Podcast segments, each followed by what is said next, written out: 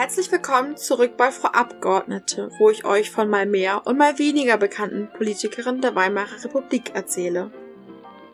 Heute widmen wir uns einer der unbekannten Reichstagsabgeordneten. Von 1920 bis 1933 war sie Reichstagsabgeordnete der Bayerischen Volkspartei. 1932 warnte sie vor der Frauenpolitik der NSDAP. Sie stimmte dem Ermächtigungsgesetz mit ihrer Fraktion am 23. März 1933 aber dennoch zu. Und sie beantragte, als Gast in die NSDAP-Fraktion aufgenommen zu werden. Sie arbeitete ab 1933 weiterhin als Lehrerin. Aber als Katholikin und vormalige Politikerin war auch sie unter Beobachtung. Nach dem Ende des Nationalsozialismus gehört sie zu den Gründern der CSU und der CSU Frauenarbeitsgemeinschaft, deren erste Vorsitzende sie bis zu ihrem Tod ist. Heute geht es bei Frau Abgeordnete um die Reichstagsparlamentarierin Tosnelda Lang-Pohmann.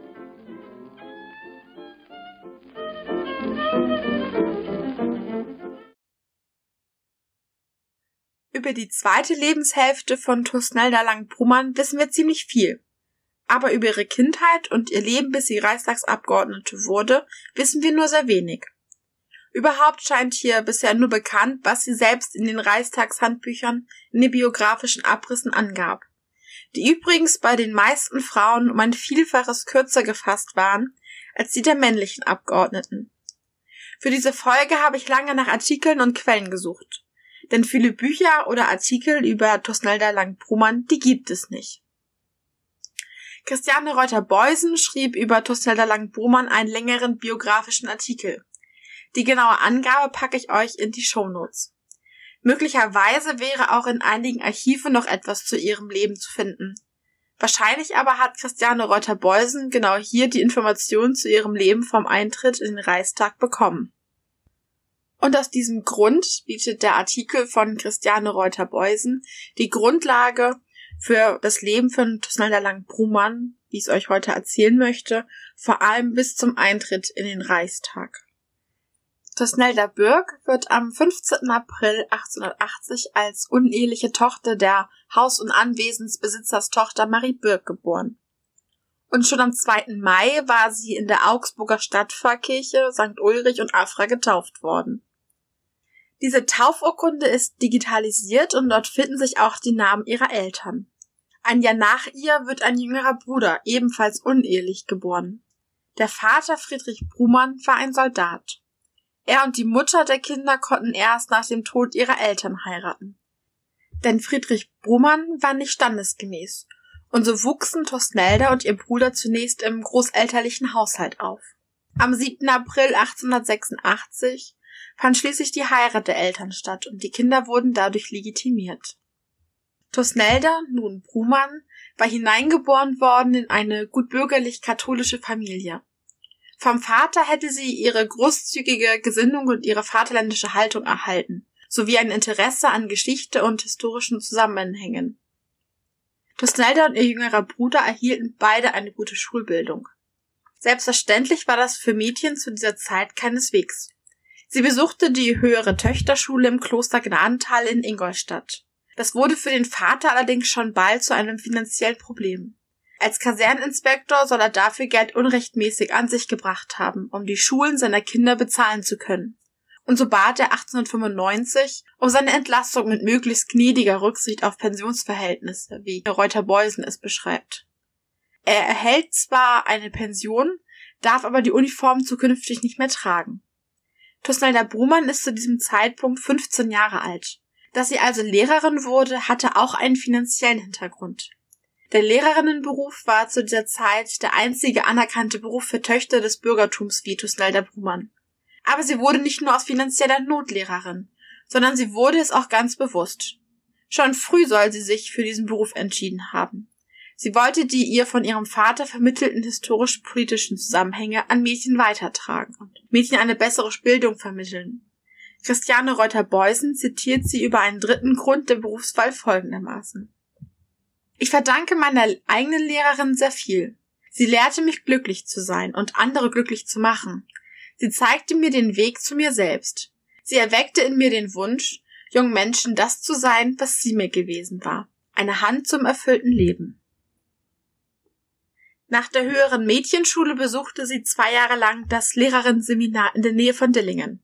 Das schloss sie 1898 ab. Danach arbeitete sie zunächst ohne Entlohnung als Aushilfe in der Volksschule in Mindelheim, später als Hilfslehrerin dort und in Wiedergeltingen. Ab September 1901 bis zum April 1905 war sie Schulverweserin in Wetzigau. 1902 hatte sie die Anstellungsprüfung für Lehrer abgelegt. Danach hat sie sich wohl dazu entschieden, sich auch ohne Abitur als Gasthörerin an der Universität einzuschreiben.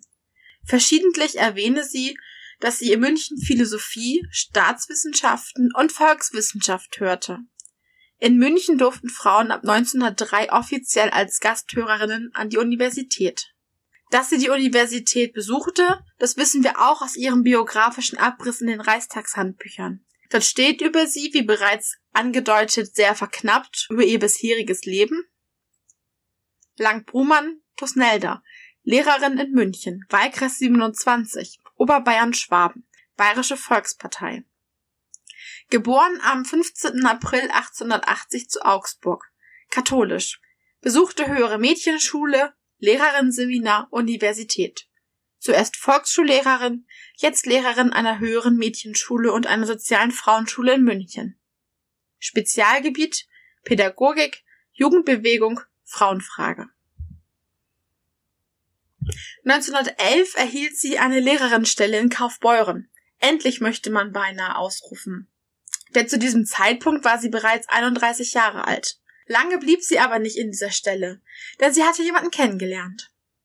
Eduard Lang war sechs Jahre jünger als Tosnelda Brumann und wie sie Lehrer. Sie heirateten am 15. April 1913. Und mit diesem Tag schied Tosnelda Lang-Brumann wie üblich aus dem Lehrerinnenberuf aus. Lehrerinnen unterlagen damals noch und bis 1950 dem Zölibat. Mit einer kürzeren Ausnahme in den Jahren 1919 bis 1923 durften Lehrerinnen nicht heiraten und gleichzeitig weiterhin als Lehrerin arbeiten. Dass dies 1919 gekippt wurde, übrigens initiiert fraktionsübergreifend von Parlamentarierinnen, hielt gerade einmal bis zur Wirtschaftskrise 1923, als den arbeitslos gewordenen Männern Stellen geschaffen werden mussten. Da wurden kurzerhand verheiratete Lehrerinnen und Beamtinnen wieder entlassen. Aber zurück zu Tosnelda Lang-Brumann. Wann sie ihren Ehemann genau kennenlernte, ist wie so vieles in ihrem frühen Leben unbekannt. Sie heiratete spät, 33-jährig.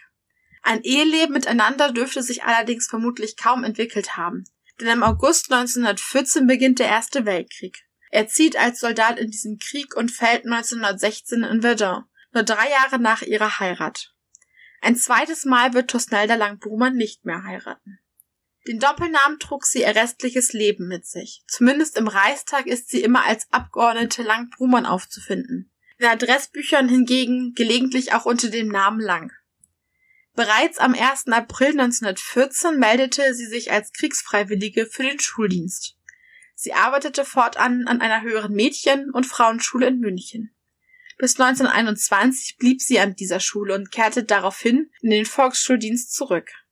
Später wird sie in der sitzungsfreien Zeit neben allen Verpflichtungen, die dem Mandat so anlasteten, als Dozentin an der staatlich unterstützten Lehranstalt für technische Assistentinnen an medizinischen und wissenschaftlichen Instituten arbeiten. Und beim Letterverein hielt sie regelmäßig Kurse zum öffentlichen Recht, zur Sozialpädagogik und zum Thema Vortragskunst ab. Ihre genaue Adresse für das Jahr 1920 das Jahr, in welchem ihre Karriere in der Politik mit dem Eintritt in Stadtrat und Reichstag begann, ist ebenfalls online heute auffindbar. Die Volksschullehrerin Tosnelda Lang wohnte in München in der Zeppelinstraße 671. Die Adresse liegt direkt an der Isar im heutigen Viertel Au-Heidhausen. Das Viertel wurde während des Zweiten Weltkriegs schwer getroffen. Das Haus, in dem Lang Brumann lebte, steht heute nicht mehr. 1953, um einmal ein wenig vorwegzugreifen, ist die Adresse von Tosnelda Lang-Brumann, Rektorin, in der Zinktower Straße 105 in München, ebenfalls bekannt in alten Telefon- und Adressbüchern. Die Adresse liegt heute im Viertel Trudering-Rieden, das erst seit 1937 zu München gehörte und weit außerhalb des Stadtkerns liegt. Aber dazu kommen wir ganz am Ende noch einmal zurück. Kehren wir nun von dieser etwas längeren Schleife der Wohnadressen zurück ins Jahr 1918. Mitten hinein in die Novemberrevolution in München und die folgende Räterepublik, die Tusnelda Lang-Brumann hautnah miterlebte. Als Frau aus dem bürgerlich-konservativen Umfeld befand sie sich im Schockzustand. Christiane Reuter-Beusen schreibt, dass Lang-Brumann in dieser Zeit ihr Weltbild völlig neu sortieren musste. Vor dem Krieg haben wir Frauen uns wenig um die Politik gekümmert. Zum ersten hat es uns selber nicht interessiert, zum zweiten hat man uns nicht gewollt. Man hat geglaubt, dass die Frau dazu gar nicht passe. Lang Brumann habe sich später an ein Plakat erinnert, das am 18. November an einer Ecke hing. Dort stand, dass von nun an Bayern ein Freistaat sei und alle Männer und Frauen, die das 20. Lebensjahr erreicht haben, das Wahlrecht besitzen. Für eine Rede notierte sie offenbar stichpunktartig Reuter-Beusen zitiert das folgendermaßen Revolution in München. König verjagt. Mit der kranken Königin die Stadt verlassen. Rote Machthaber in der Residenz. Rote Fahne. Nicht mehr die Möglichkeit, unbelästigt durch die Straßen zu gehen. Straßenbahnwagen standen still. Keine Zeitungen. Überall Straßenredner. Raub und Mord und Totschlag. Kinder und junge Leute kamen heim und benahmen sich auf unerhörte Weise gegen ihre Eltern. Und so kam die Frau ins Parlament, die niemals diesen Wirkungskreis gesucht hatte, wie Dosnelda Lang-Burmann noch zehn Jahre später resümierte. Für das Frauenwahlrecht allerdings war Tosnelda Lang-Brumann schon bevor es im November 1918 kam. Sie schrieb auf die Frage, ob Frauen zur politischen Tätigkeit geeignet seien. Ich bemerkte bald, dass die Frau ein bestimmtes Fingerspitzengefühl für Ereignisse und Möglichkeiten, die in der Luft liegen hat dass sie die Dinge kommen sieht, wenn die Männer noch im Beraten begriffen sind. Und dieses Vorausfühlen hat mich bis heute noch niemals getäuscht. 1920 wird Tosnelda Lang-Brumann Stadträtin in München für die Bayerische Volkspartei. Wann sie genau in die BVP eintrat, ist allerdings nicht überliefert. Erst seit 1908 durften Frauen beispielsweise in Preußen überhaupt Mitglieder in Parteien werden. Das ist 1920 erst zwölf Jahre her. Ein größerer Teil der konservativen und liberalen Parlamentarierinnen wurden erst um 1918-19 Mitglied der Partei, für die sie dann später kandidierten und hatten zuvor keiner Partei angehört. Tosnelda Lang-Brumann bleibt bis 1924 Stadträtin in München. Da kandidierte sie nicht erneut. Womöglich war die Doppelbelastung zu viel geworden, wie Reuter Beusen vermutet in ihrem biografischen Artikel. Erlauben wir uns hier einen kurzen Blick auf die anderen Münchner Stadträtinnen. Die einzige Frau im Stadtrat war Langbrumann dort nämlich nicht. Neben ihr waren, wenn auch wenige Frauen, Mitglied, Mitglieder des Stadtrates und Langbrumann traf dort auf Auguste Halbmeier und Hedwig Kämpfer von der USPD. Letztere war Mitbegründerin der USPD in München gewesen und während der Revolution 1918 in München die einzige Frau im Arbeiterrat. Gemeinsam mit Anita Augsburg und Lieder Gustava Heimann versuchte Kämpfer nach der Ermordung Kurt Eisners zu deeskalieren. Augsburg und Heimann waren beide die sehr bekannten Köpfe der radikalen Frauenbewegung und sind ebenfalls bekannte Münchnerinnen. Kämpfer gehörte wie Tusnelda Lang-Brumann dem Stadtrat bis 1924 an. Beide trafen dort auf Luise Kisselbach von der linksliberalen DDP. Die Armenpflegerin gehörte dem Stadtrat bis 1927 an und auch sie gehörte der Frauenbewegung an. Von 1913 bis 1929 war Kisselbach die Vorsitzende des von Ika Freudenberg begründeten Vereins für Fraueninteressen, welcher zur gemäßigten Frauenbewegung gehörte. Luise Kisselbach war es schließlich, die den Paritätischen Wohlfahrtsverband mitbegründete. Die Bayerische Volkspartei stellte mit drei Frauen die meisten der Stadträtinnen.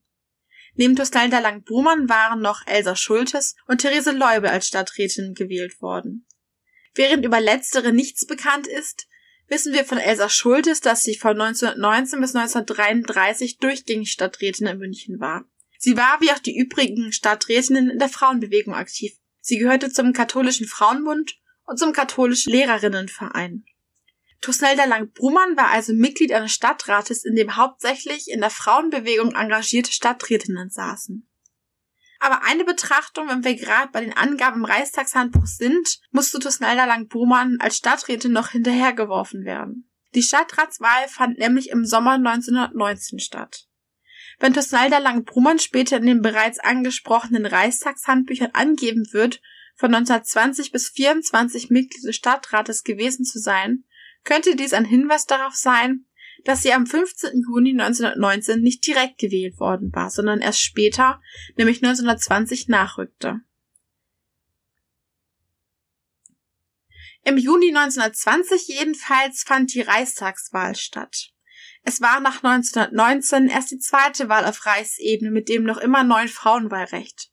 Nun sollte der erste Reichstag gewählt werden. Im Vorfeld der Reichstagswahlen veranstalteten alle Parteien natürlich Wahlversammlungen, so auch die Bayerische Volkspartei in Bayern und München. Und eine Versammlung der BVP erregte laut der Chronik der Stadt München besondere Aufmerksamkeit. Wählerinnenversammlung. Warum soll die Frau zur Wahl gehen und welche Partei sollen sie wählen? Ob Tusnelda Lang-Brumann wohl dabei war, ob sie als Kandidatin vielleicht dort sogar sprach, das konnte ich bisher nicht finden. Womöglich wäre dies in alten Zeitungen der Tage um die Wahl herum auch nachlesbar. Was allerdings Christiane Reuter-Beusen zum Wahlkampf Tusnelda Lang-Brumanns schreibt, diese durchaus darauf schließen, dass Lang-Brumann als eifrige Wahlkämpferin ihrer Partei durchaus anwesend gewesen war. Am 6. Juni 1920 jedenfalls wird die verwitwete Lehrerin Tusnelda Lang-Brummann über die Liste der BVP in den Reichstag gewählt. Im gleichen Jahr wurde übrigens das erste Mal eine Professorin an die Münchner Kunstgewerbeschule berufen, nämlich Else Jaskola, und zeitgleich erhöhte sich die Anzahl von Studentinnen an der Akademie der Bildenden Künste. Dass also eine Frau in München für den Reichstag kandidierte und einen zumindest so aussichtsreichen Listenplatz erhielt, dass sie schließlich bis 1933 dem Reichstag angehören wird, sollte vielleicht deshalb nicht überraschen. Übrigens auch vor allem nicht, wenn wir an die vielen Frauenrechtlerinnen denken, die in München lebten, wie etwa Anita Augsburg oder Langbrummanns Mitstreiterinnen im Stadtrat Münchens. Die Deutsche Allgemeine Zeitung vom 7. Juni 1920 schreibt, Ruhiger Verlauf der Wahlen und schreibt genauer über Bayern. München, 6. Juni. Eigene Drahtmeldung. Nach den hier vorliegenden Nachrichten sind die Wahlen in München und Nürnberg ebenfalls ruhig verlaufen. Die Wahlbeteiligung war auch dort sehr stark. Sie wird insbesondere in Nürnberg auf 90 Prozent geschätzt.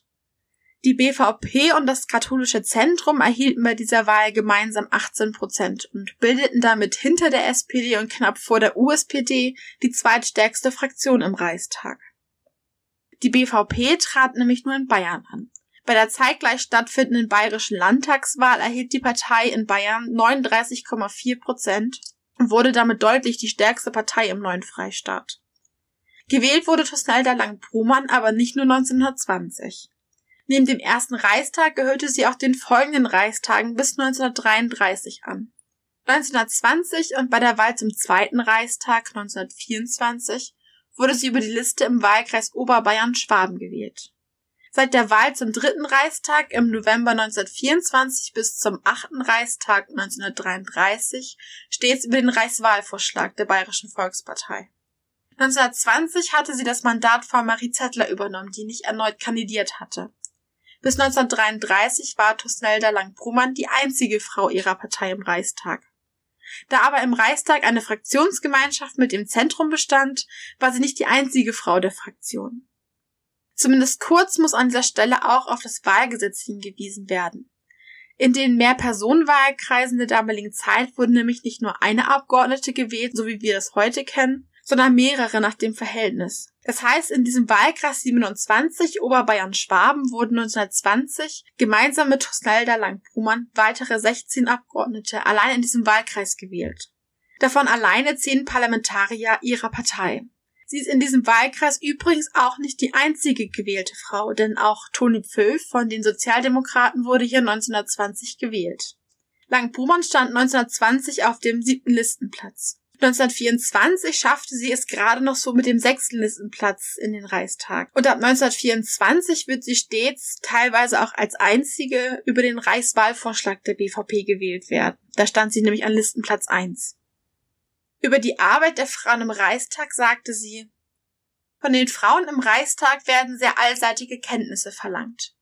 Während man es ganz selbstverständlich findet, dass bei den männlichen Abgeordneten ausgesprochene Spezialisten sich befinden, die sich vorzugsweise mit einer Sache, Beamtenfrage, Bauernfrage, Arbeiterfrage befassen, wird von der Frau verlangt, dass sie sich in allen vollkommenen Fragen, Finanz vielleicht ausgenommen, ohne weiteres zurechtfindet. Tusnelda Lang-Brumann beschäftigte sich vorwiegend mit Fragen zur Frauenpolitik, mit Kulturpolitik und Fragen zu Jugend und Kindern. Als Hilfslehrerin hatte sie gerade die Situation der Bildung für Mädchen auf dem Land gesehen und wollte sie ändern.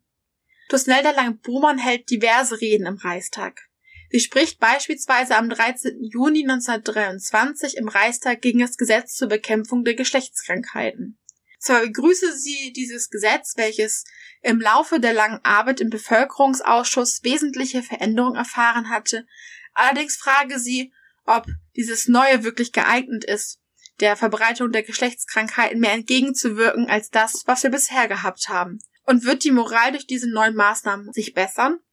Der Redestil der Abgeordneten Lange-Brumann klingt durchweg überlegt.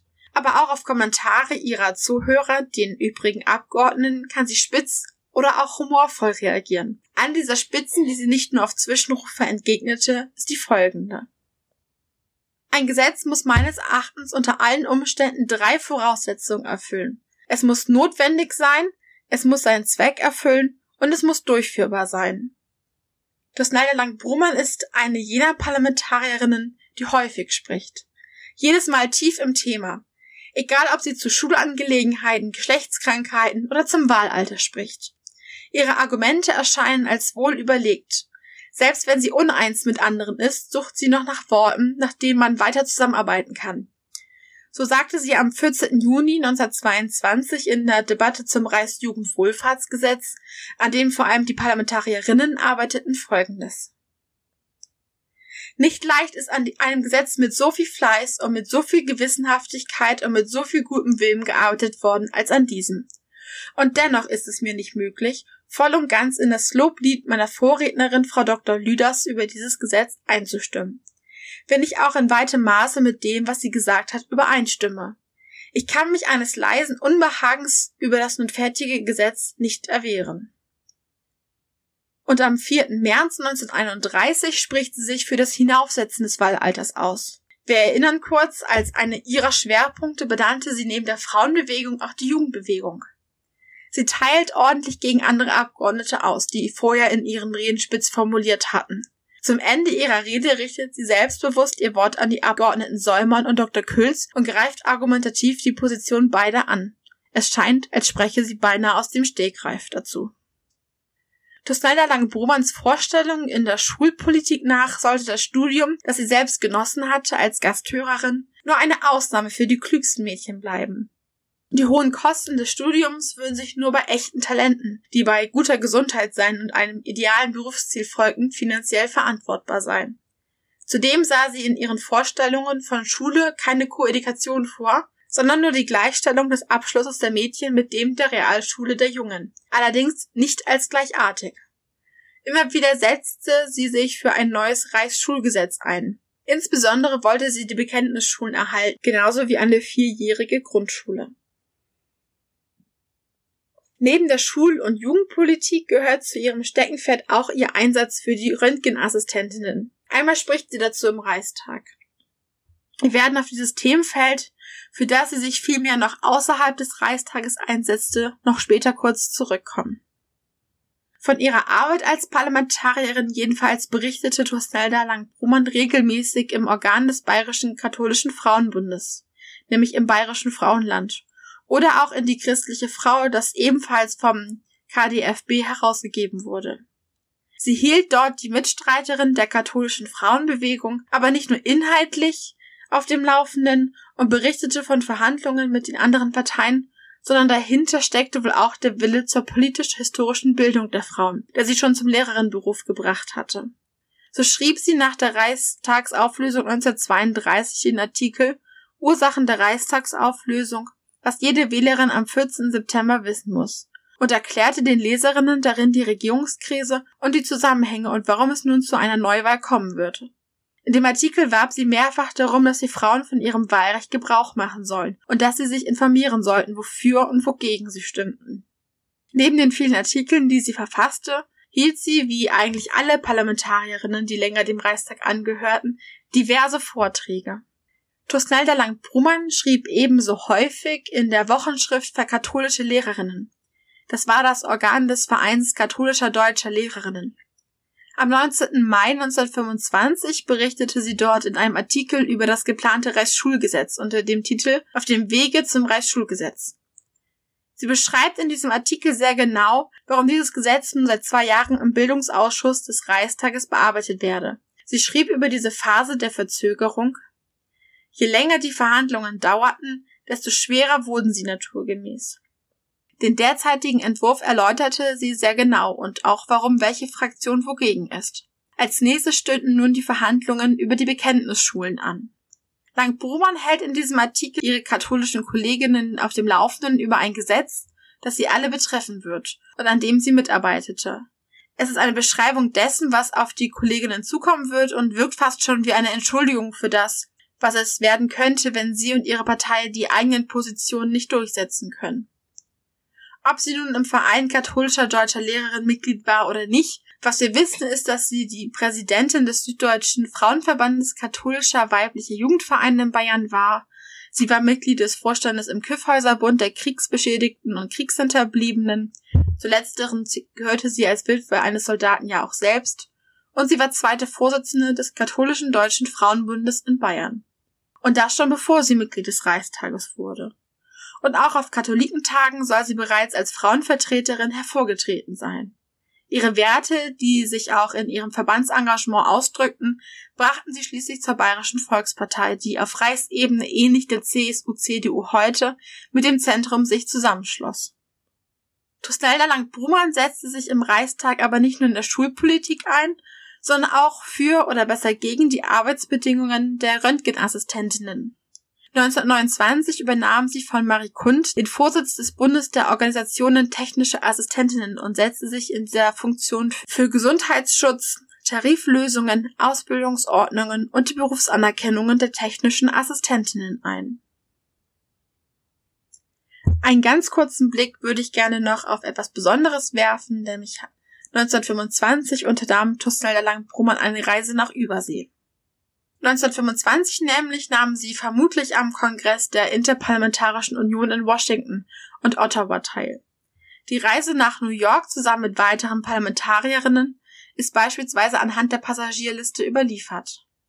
Tusnelda Lang-Brumann setzte mit den weiteren Parlamentarierinnen, darunter Paul Löbe, Christine Teusch, Luise Schröder, Kurt Rosenfeld, und Toni Föf und Clara Mende mit dem Schiff Bremen 3 von Bremen nach New York am 19. September 1925 über. Für die Dauer der Überfahrt bezog sie eine Kajüte, wie aus den überlieferten Passagierlisten herauszulesen ist. Auf einem lizenzpflichtigen Foto sieht man Tusnelda Lang-Brumann auf dieser Reise gemeinsam sitzen mit ihren Reichstagskolleginnen Luise Schröder von der SPD und Christine Teusch vom Zentrum. Tusnelda Lang-Brummer nahm wohl auch an weiteren internationalen Kongressen, unter anderem, wie gesagt, der Interparlamentarischen Union teil. Mehr dazu kann man dann bei James McSpadden in Inventing Interwar Diplomacy, why the Weimar Republic was represented by Socialists, Conservatives and Women at the League of Nations nachlesen. Tusnelda Lang-Brummann war aber nicht nur Abgeordnete im Reichstag, sondern sie nahm auch regelmäßig an Tagungen des Völkerbundes in Genf teil. Sie arbeitete dort in der fünften Kommission mit, die sich mit humanitären Fragen beschäftigte. Sowohl beim Völkerbund als auch im Reichstag setzte sie sich vehement für den Schutz der Jugendlichen ein, besonders der Jungfrauen. Sie setzte sich für die Zensur von sogenannten Schund- und Schmutzfilmen ein. So forderte sie im November 1926 eine strengere Zensur für sittenwidrige Schriften. Beim Völkerbund beschäftigte sie sich des Weiteren auch mit Mädchenhandel und dem Handel von Opium. Christiane Reuter-Beusen beschreibt Langbrumanns Wirken beim Völkerbund in Genf als etwas mit sehr großer positiver Bedeutung für die Politikerin selbst. Denn hier konnte sie vieles mitentscheiden, mitbearbeiten. Noch mehr noch, als es im Reichstag möglich war. Und schließlich trat Tosnalda Lang-Brumann auch bei der Wahl im März 1933 erneut an und wurde über den Reichswahlvorschlag ihrer Partei gewählt. Im Blogbeitrag, den ich dazu einmal geschrieben habe, habe ich versucht, anhand ihrer Person einmal nachzuvollziehen, wie lange Frauen unter den Nationalsozialisten im Reichstag bleiben konnten, die nämlich weder Sozialdemokratin noch Kommunistin waren und noch nicht ausgeschlossen worden waren durch Mitgliedschaft ihrer Partei. Am 21. März 1933, der ersten Sitzung des achten Reichstages, trug sie sich in die Anwesenheitsliste ein. In dieser Sitzung stellte die SPD den häufig in dieser ersten Sitzung eines neuen Reichstags praktizierten Antrag auf Haftentlassung gewählter Abgeordnete. Der Abgeordnete, der diesen Antrag einbrachte, sagte deshalb auch, ich glaube, von einer näheren Begründung umso mehr absehen zu können, als unser Verlangen ja einem alten Brauch dieses Hohen Hauses entspricht. Die Mehrheit der Nationalsozialisten, die in ihren eigenen Reihen übrigens keine weiblichen Abgeordneten hatten und keine duldeten, ließen diesen Antrag in einen Ausschuss überweisen. Danach erfolgte die Wahl des Reichstagspräsidiums.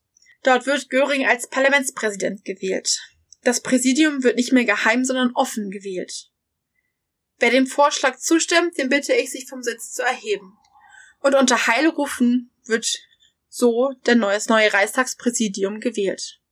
Ins Präsidium übrigens werden als Schriftführer auch Fraktionskollegen von Thorsten Lang-Brumann, also der Bayerischen Volkspartei, gewählt. Schauen wir auf die zweite Sitzung des achten Reichstages am 23. März 1933. Das Ermächtigungsgesetz wird durch eine namentliche Abstimmung abgestimmt. Wir kennen das Ergebnis. Am Ende stimmt nur die SPD dagegen. Die Kommunisten sind bereits verhaftet und alle übrigen Parlamentarier und Parlamentarierinnen und so auch Tusselda Lang-Brumann und auch ihre Fraktion stimmen dem Gesetz zu. Die dritte Sitzung dieses Reichstages fand erst zwei Monate später, nämlich am 17. Mai 1933 statt. Nahm Tusselda Lang-Brumann hieran noch teil Erst ab dem 16. Juni 1933 werden Parteienneubildungen verboten werden. Bei dem grandiosen Buch von Heidemarie Lauterer kann man für das Zentrum nachlesen, dass sich die Partei und analoges könnte auch für die Bayerische Volkspartei gelten, Anfang Juli 1933 selbst auflöste. Das heißt, offiziell gab es die BVP zum Zeitpunkt der dritten Sitzung noch. Für das Zentrum beschreibt Lauterer weiter, dass ein Teil der Abgeordneten des Zentrums als Gäste in die Fraktion der NSDAP übertraten. Man hatte zuvor verhandelt, wer diesen Fraktionsübertritt vollziehen durfte.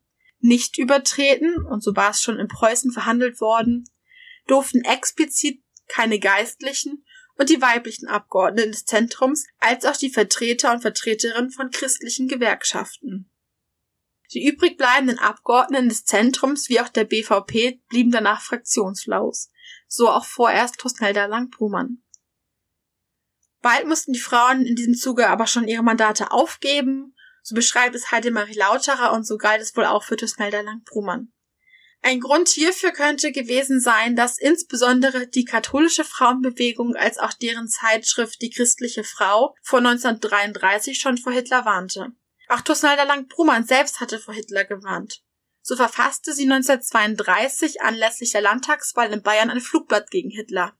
Darin verwies sie auf die nationalsozialistische Frauenpolitik und fragte, was will eine vernünftige Frau mit Hitler anfangen? Man kann auch online nachlesen, dass die Reichstagsabgeordnete Lange Prumann aus München und der örtliche Landtagskandidat für die Bayerische Volkspartei am 9. April 1932 sprachen. Das Vilshofener Tageblatt vom 8. April berichtete davon. Ihre Rede stand sehr wahrscheinlich im Zusammenhang mit dem zweiten Wahlgang zur Wahl des Reichspräsidenten am 10. April und in Vorbereitung der Landtagswahl in Bayern vom 24. April. In den Gemeinden wird außer in Vilshofen später Hitler mehr Stimmen bekommen als Hindenburg, der auf Reichsebene nun auf 53 Prozent kam und Reichspräsident wurde. Die Reichstagsabgeordnete Tusnelda Lang-Brummann schreibt 1929 in der Frauenbundzeitung, lasst uns nicht nach rechts und nicht nach links hören. Mit Geschimpf und fruchtlosem Kritisieren, wie die Hitlerleute tun, ist dem deutschen Volk und uns und unseren Kindern nicht zu helfen. Vor allem lehnte die Bayerische Volkspartei und Torselda Lang-Brummann die antireligiöse Grundhaltung der Nationalsozialisten ab. Was will eine katholische Frau bei Hitler, der mit seinen maßgebenden Parteimitgliedern die Rasse über allen christlichen Glauben und über alle christliche Sitte setzt, die zehn Gebote und wesentliche Teile der Heiligen Schrift verleugnen lässt, dessen Parteiorgane dem Papsttum feindlich gegenüberstehen und die Bischöfe bedrohen, der die Bekenntnisschule abschaffen will, so schreibt sie. Und weiter. Die Nationalsozialisten wirbeln Deutsches und Fremdes, Heidnisches und Christliches, Nationales und Sozialistisches, Auferstehungs- und Mordgedanken, Aufstiegs- und Vernichtungsideen, wirr durcheinander und breiten ein Nebel über all ihre Methoden, die für ein gequältes Volk nur verderblich wirken können, wenn es uns nicht glückt, die Atmosphäre zu reinigen. Und was sie ebenso ablehnte wie die inhaltlichen Positionen der NSDAP, war das Verhalten der Abgeordneten der NSDAP, die häufig ungehobelt und pflegelhaft ihr begegneten. Sie beteiligte sich aus diesen vielfältigen Gründen auch nicht, wie die BVP-Parteileitung, an einer parlamentarischen Verständigung mit der NSDAP.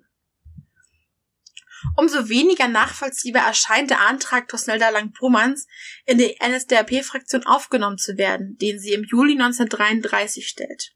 Christiane Reuter-Beusen schreibt dazu, am 10. Juli wandte sie sich in einem Brief an den bayerischen Wirtschaftsminister und bat, unerträglich devot, darum, als Hospitantin der NSDAP weiterhin im Reichstag aktiv sein zu dürfen. Reuter-Beusen vermutet, dass Lang-Proman einen Rest an Einfluss auf den weiteren Gang der Dinge nehmen können wollte. Eine Antwort auf ihr Schreiben sei nicht bekannt, aber als Hospitantin der NSDAP taucht sie nie auf. Was ich durchaus auch für unwahrscheinlich gehalten hätte, denn wie schon gesagt, die Nazis lehnten nicht nur Frauen als Politikerin in der eigenen Partei strikt ab, sondern auch Frauen, die Politik machten, ganz generell. Ab Sommer 1933 hatte sie ihren Hauptwohnsitz von Berlin wieder nach München verlagert. Gemeinsam mit ihrer Freundin Carola Lode baute sie ein Häuschen in Waldtrudering, in das sie gemeinsam 1934 zogen.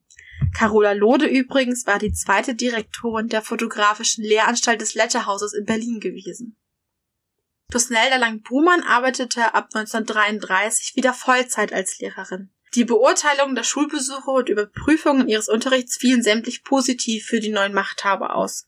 Allerdings kam es erstmals 1937 zu Schwierigkeiten, als sie hätte zum Oberlehrer befördert werden sollen. Auch bei der Verleihung einer Urkunde des Führers 1938 und schließlich ihrer Bitte um Versetzung in eine niedrigere Besoldungsgruppe 1940 verliefen nicht unproblematisch. Denn Plusnelda Lang-Brumann war vom neuen Schulrektor denunziert worden, weil sie sich weiterhin aktiv in der katholischen Kirche engagierte. So gibt es vom 24. Mai 1939 ein Auskunftsersuchen des NSDAP-Gauleiters von München-Oberbayern beim Gauamt für Erziehung der NSDAP. In einer politischen Beurteilung vom 25. Februar 1940 heißt es dann, nach wie vor ist der nationalsozialistische Teil der Bevölkerung Waltuderings der Ansicht, dass eine Beförderung der Hauptlehrerin Lang der Bewegung abträglich, aber der katholischen Aktion förderlich sei. Das wäre eine Belohnung für eine Tätigkeit, von der nur unsere weltanschaulichen Gegner bisher profitierten. So der NSDAP-Ortsgruppenleiter Waltrüderings an die Gauleitung in München Oberbayern. Tostelda Lang-Brumann wurde in den zwölf Jahren des Nationalsozialismus nicht befördert. Sie durfte zwar weiterhin als Lehrerin arbeiten, erlitt allerdings durch ihre politischen Ansichten, die sie offenbar auch nicht wirklich ablegte, berufliche Nachteile. Nach dem Ende des Nationalsozialismus arbeitete Lang-Brumann ab 1946 als Schulrektorin. Zügig nach Ende der NS-Herrschaft setzten sich das Pfarramt und Stadtratsmitglieder für sie als Schulrektorin ein. Bald aber schon bat sie um Versetzung, weil diese Schule zu weit entfernt von ihrem Häuschen lag. In der neuen Schule gab es eigentlich keine freie Stelle und so schuf man extra für Tosnelda Langbrumann dort eine passende. Und schon bevor sie zur Rektorin ernannt wurde, hatte sie sich am 24. Mai wegen ihrer politischen Tätigkeit vom Schuldienst befreien lassen. In Bayern gehörte sie zu den Mitbegründern der Christlich-Sozialen Union, der CSU, genauso wie 1947 den Frauenausschuss der Partei. Als die bayerischen Frauen sich am 29. August 1947 in Eichstätt konstituierten, wurde die zu diesem Zeitpunkt bereits 67-jährige Tusnelda Lang-Pumann zur Vorsitzenden gewählt. In dieser Funktion war sie dann 1948-49 auch Mitglied des Wissenschaftsrates der CSU. Vorsitzende Landesarbeitsgemeinschaft der Frauen, die erst seit Juni 1969 übrigens Frauenunion heißt, blieb sie dann bis 1953, also offenbar bis zu ihrem Tod. Zuvor hatte sie sich auch bei der ersten ordentlichen CSU-Landesversammlung am 17. Mai 1946 im Großen Rathaussaal in München unter dem Tagesordnungspunkt Besprechung der Satzung zu Wort gemeldet, so das Protokoll. Was sie allerdings genau sagte, kann ich ohne Einblick in die Archivalien gar nicht sagen. Lang-Brumann aber führte 1945 bereits einen Briefwechsel mit dem bayerischen Ministerpräsidenten Schäfer sowie dem Staatsrat Pfeiffer, der die Leitung der Staatskanzlei übernommen hatte. Anton Pfeiffer übrigens war Mitglied des Verfassungskonvents auf Herrenchiemsee und dessen Vorsitzender. Später wurde er Mitglied des Parlamentarischen Rates und war dort Vorsitzender der CDU-CSU-Fraktion. Lang-Bohmann war also auch nach 1945 in der Politik noch bestens vernetzt. Pfeiffer wie auch Schäfer kannte sie noch aus der BVP der Weimarer Republik. Während Pfeiffer Landtagsabgeordneter der BVP war, war Schäfer ab 1929 Vorsitzender der BVP gewesen. Letzterer gehörte 1945, wie eben auch seine Bekannte aus Weimarer Tagen, zu den Gründern der CSU. Für den amtierenden Ministerpräsidenten Schäfer verfasste sie auch auf seine Bitte hin einen Entwurf über die Mitwirkungsmöglichkeiten von Frauen in der Politik. Und sie stellte sich für Rundfunkbeiträge zur Verfügung, in denen sie über diese Mitwirkungsmöglichkeiten und die politischen Wünsche für die Zukunft mit Frauen sprach. Und noch einmal wurde sie politisch tätig. Vom 24. Februar 1948 bis zum 7. September 1949 wurde sie in den Frankfurter Wirtschaftsrat entsandt. Dort besprach man die neue Wirtschaftsordnung zunächst der Wie-Zone, bald schon der Tri-Zone und später dann Westdeutschlands. Und vom 17. Juli 1947 bis zu ihrem Tod war sie stellvertretendes Mitglied beim Bayerischen Verfassungsgerichtshof in München. Ihre sich nun immer weiter verschlechternde Gesundheit ließ bald schon ihre vielen Tätigkeiten nicht mehr zu. Am 1. August 1948 war sie bereits pensioniert worden und auch danach war sie immer häufiger krank. Und die anstrengenden Fahrten von München nach Frankfurt mit Carola Lode als ihre Chauffeurin taten wohl auch ihr Übriges und die an Herzbeschwerden leidende Tusnelda Lang-Brumann starb am 10. Juni 1953 in München.